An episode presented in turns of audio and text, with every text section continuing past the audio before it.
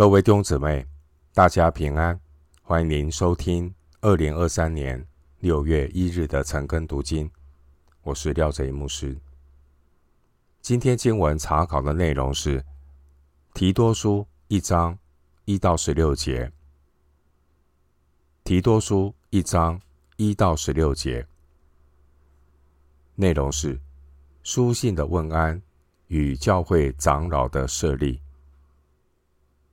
首先，我们来看提多书一章一到三节。神的仆人耶稣基督的使徒保罗，凭着神选民的信心与敬虔真理的知识，盼望那无谎言的神在万古之先所应许的永生，到了日期，借着传扬的功夫，把他的道显明了。这传扬的责任是按着神我们救主的命令交托了我。在我们进入提多书的查考之前，我们先简短的介绍提多书这封书信。书信写作的对象是提多。关于提多个人的事迹，并没有出现在《使徒行传》。提多，他只零散的出现在保罗的书信中。提多他是希腊人，《加拉太书》二章三节。提多是由保罗带领信主的，《提多书》一章四节。提多曾经随从保罗赴耶路撒冷会晤当地的使徒，《加拉太书》二章一节。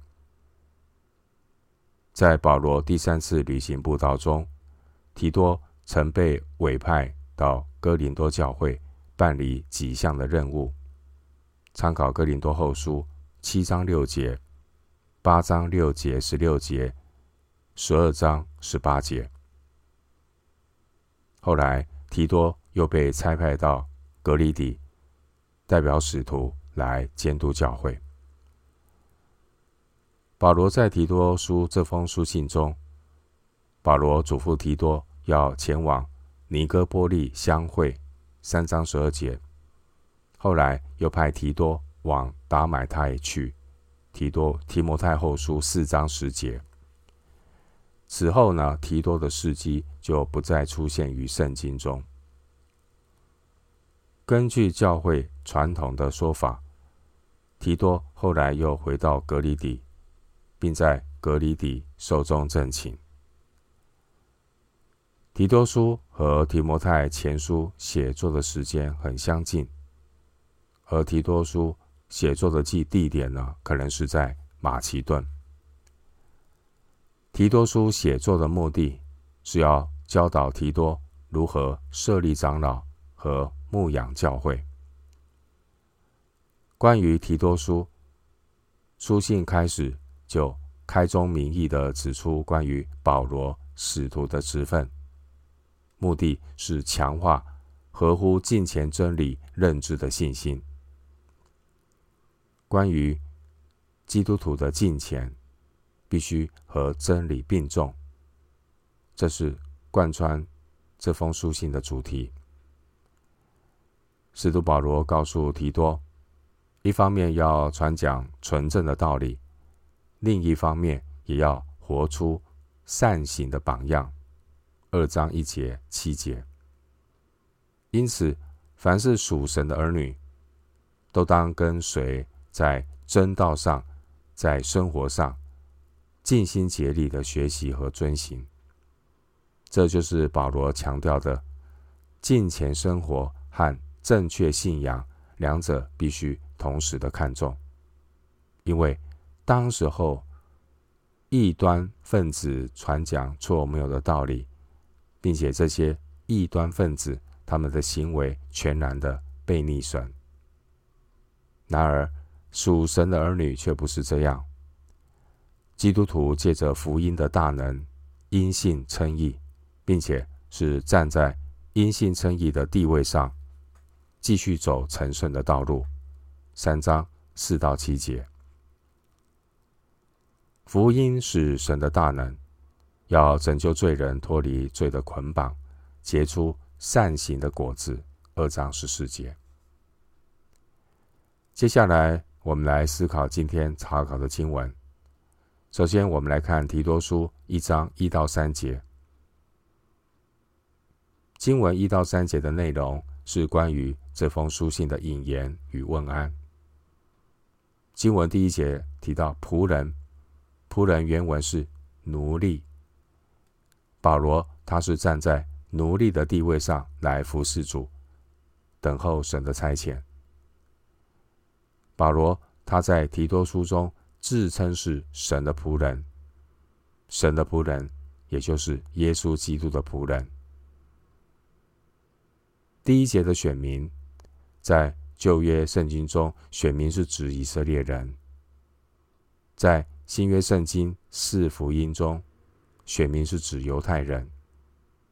然而，在保罗的书信里，选民是指神。所拣选的教会，罗马书八章三十三节，哥罗西书三章十二节，提摩太后书三章十二节。第一节提到神选民的信心，这是指神所赐得救的真信心。经文第一节提到敬虔真理的知识，这是指关于神所启示的真理。基督徒乃是透过对真理正确的认识，才能够带出与真理一致的敬虔生活。经文第一节，保罗成为耶稣基督的使徒，并不是根据自己的理智、情感、意志。保罗成为耶稣基督的使徒，也不是根据人间的理论、哲学，也不是根据会变动的环境和时代演进。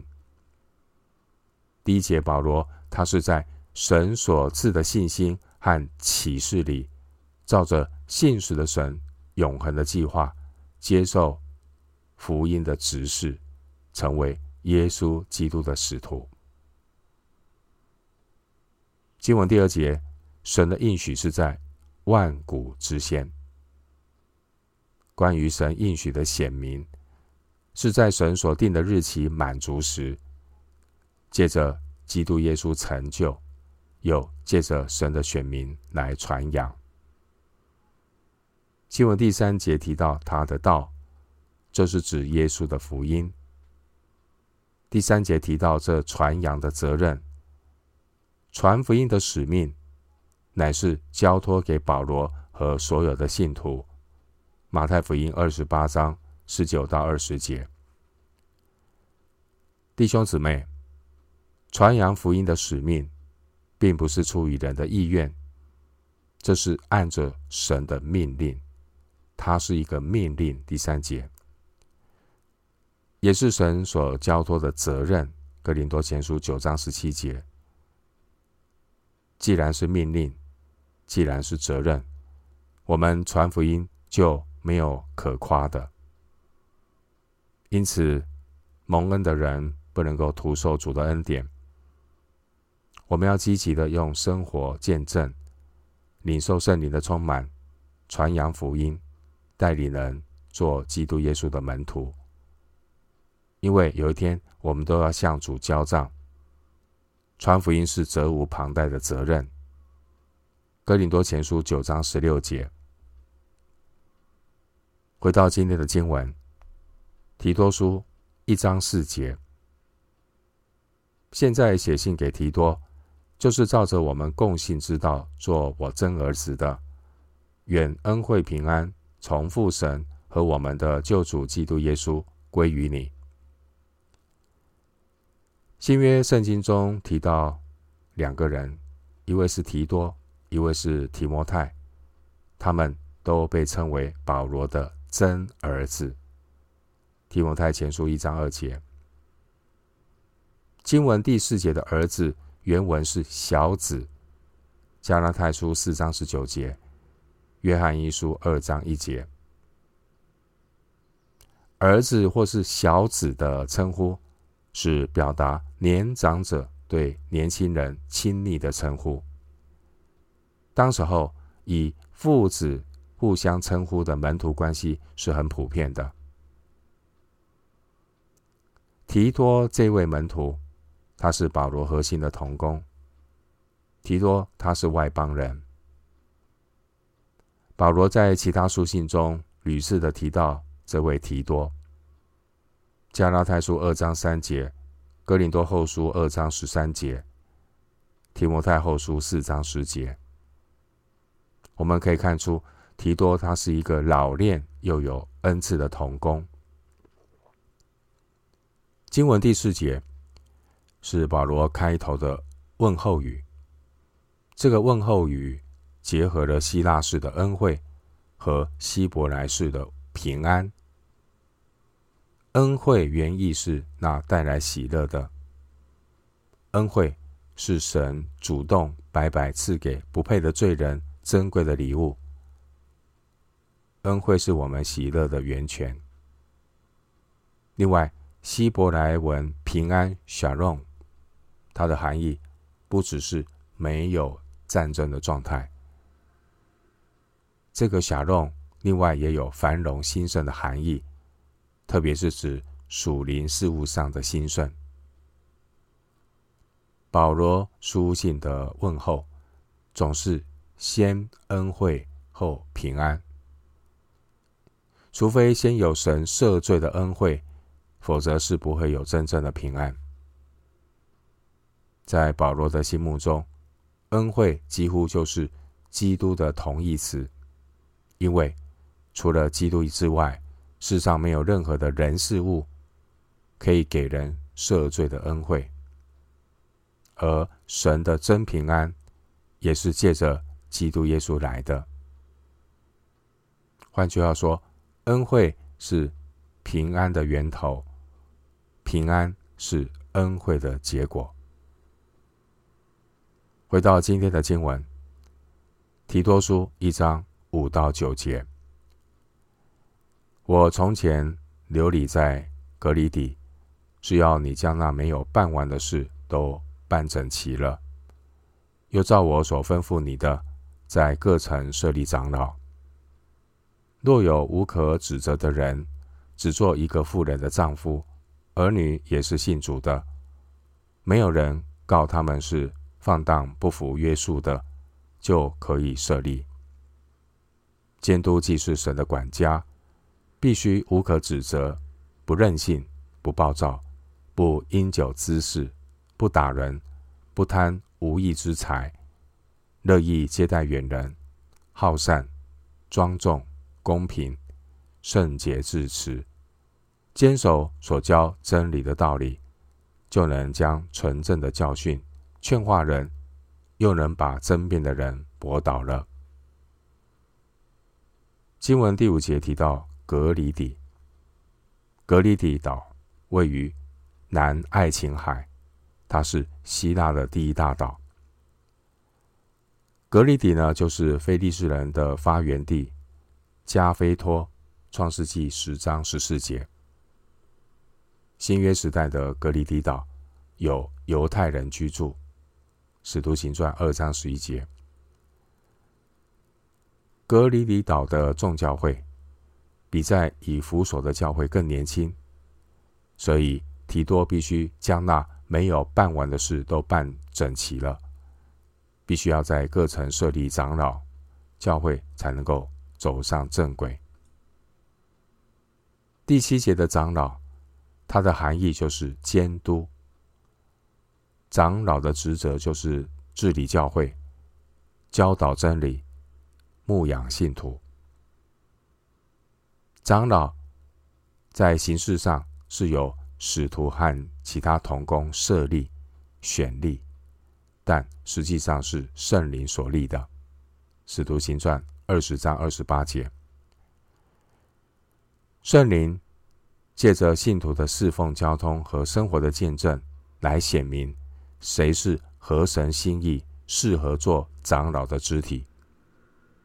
这是教会遴选长老执事的原则。教会不能够按照世俗那一套人的标准来选举长老。经文第六节提到，长老的职责是管理神的家。在这边，我们首先要注意到，神的心意不只有教会的生活，神的心意也包括家庭的生活。神期待我们在自己的家里，要随时学习存敬畏基督的心，彼此顺服。以弗所书五章二十一节，并且呢，凡事都奉主耶稣的名。因此呢，圣灵所选的长老。他会带领他在家庭生活当中要有好的见证。经文第六节强调只做一个妇人的丈夫，这是指只结过一次的婚，或是只有一个妻子的意思。因为当时候在外邦异教徒中流行一夫多妻制。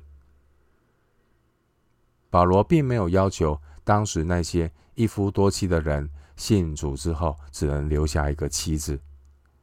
保罗他是要求这些在教会担任领袖的信徒要成为一夫一妻婚姻的好榜样。当时教会的长老都是弟兄，但圣经并没有明确的禁止姐妹做长老。经文第六节说。长老的儿女也是信主的，没有人告他们是放荡不服约束的。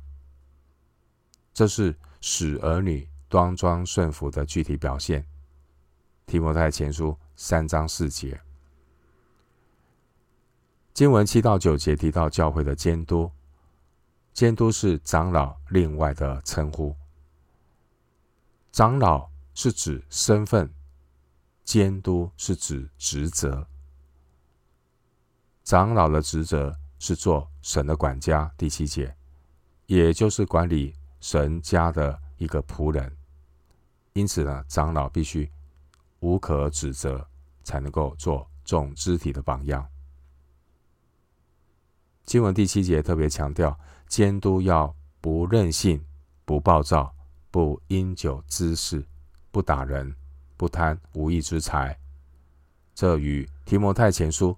三章三节的要求类似，这也是因应十二节当时候隔离底人所衍生的问题，保罗特别提出来做教导。经文第八节提到监督要乐意接待远人，表明呢主内肢体之间的爱心交通。因为在古代客店不多，出门的信徒需要。有热心主内的肢体提供食宿。经文第八节提到要好善、公平、圣洁、自持，这是针对第十二节当时候格里底人的问题特别强调的要求。经文第八节的庄重意思是自守，提摩太前书三章二节，庄重的意思就是处事要冷静沉稳。经文第八节的自持，它比庄重需要更多的自我约束。第八节的内容与提摩太前书三章二节的要求类似。保罗所建立的教会包括帖撒罗尼迦、路斯德、以哥念、安提阿教会，他们都是刚刚建立不久到一年的时候，他们就必须要选立长老。所以呢，当时候这些信徒，这些被选立的长老，可能信主没有多久。或许我们会担心，但神自己会负责。使徒的做法就是选立长老，正确的教导他们，然后凭信心禁食祷告，把他们交托给所信的主。使徒行传十四章二十三节。我们比较一下保罗对在格里底牧养的提多，以及保罗对其他教会的劝勉。当年保罗他对以弗所的长老，并没有特别强调教导真理的职责。保罗他的教导会因地制宜，因为有一些教会比较成熟，并不像格里底众教会会出现一些能言善辩、不服约束的犹太人和外邦人。第十节，使徒保罗透过提多书所要强调的，并不是教导或雄辩的能力，而是第九节所说的要坚守所教真实的道理。换句话说，不但要教导真理，还要坚守真理，用生活的见证做真理的守门人。如此一来，就能够如同第九节所说的，就能将纯正的教训劝化人，又能把争辩的人驳倒了，把人带到主面前。经文第九节的博导，并不是依靠血气的争辩，而是将所教真实的道理，透过生活的见证活出来。经文第九节和教导的恩赐有关，而教导的能力和口才也是圣灵的恩赐。哥林多前书十二章二十八节，教导的能力和口才是圣灵的恩赐，但并非是长老的资格。换句话说，做长老的。不一定就有教导的恩赐。回到今天的经文，提多书一章十到十六节，因为有许多人不服约束，说虚空话欺哄人，那奉割礼的更是这样。这些人的口总要堵住，他们因贪不义之财，将不该教导的教导人，败坏人的全家。有格里底人中的一个本地先知说：“格里底人常说谎话，乃是恶兽，又馋又懒。”这个见证是真的，所以你要严严的责备他们，使他们在真道上纯全无疵，不听犹太人荒谬的言语和离弃正道之人的诫命，在洁净的人。凡物都洁净，在污秽不信的人，什么都不洁净，连心地和天良也都污秽了。他们说是认识神，行事却和他相悖，本是可憎恶的，是悖逆的，在各样善事上是可废弃的。经文第十节提到革哩底，革哩底众教会。他们面临的一些挑战。第十节说，因为有许多人不服约束，说虚空话欺哄人，那奉割礼的更是这样。当时候在格里底教会当中呢，有许多靠肉体夸口的人，这些人不服约束，他们无视教会的规矩，并且说虚空话欺哄人。意思是他们的教导空泛不造就人，说了等于没说。经文第十节的欺哄人，意思是自欺欺人。第十节奉割礼的，这是指犹太的假师傅。经文十一节，保罗劝勉提多要堵住假师傅的口。十一节的堵住，原文的意思是。以缰绳勒住，或是戴上嘴套。对假师傅的教导要防堵，防止有更多的人信心被破坏。当然，保罗并没有要求把这些任意妄言的人逐出教会，也没有办法禁止他们说话，因为用强迫的方式是堵不住人的口。保罗认为。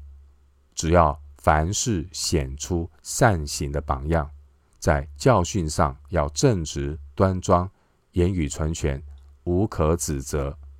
提多书二章七到八节，这样才能够叫那些反对的人自觉羞愧。提多书二章八节，经文十二节提到本地的先知。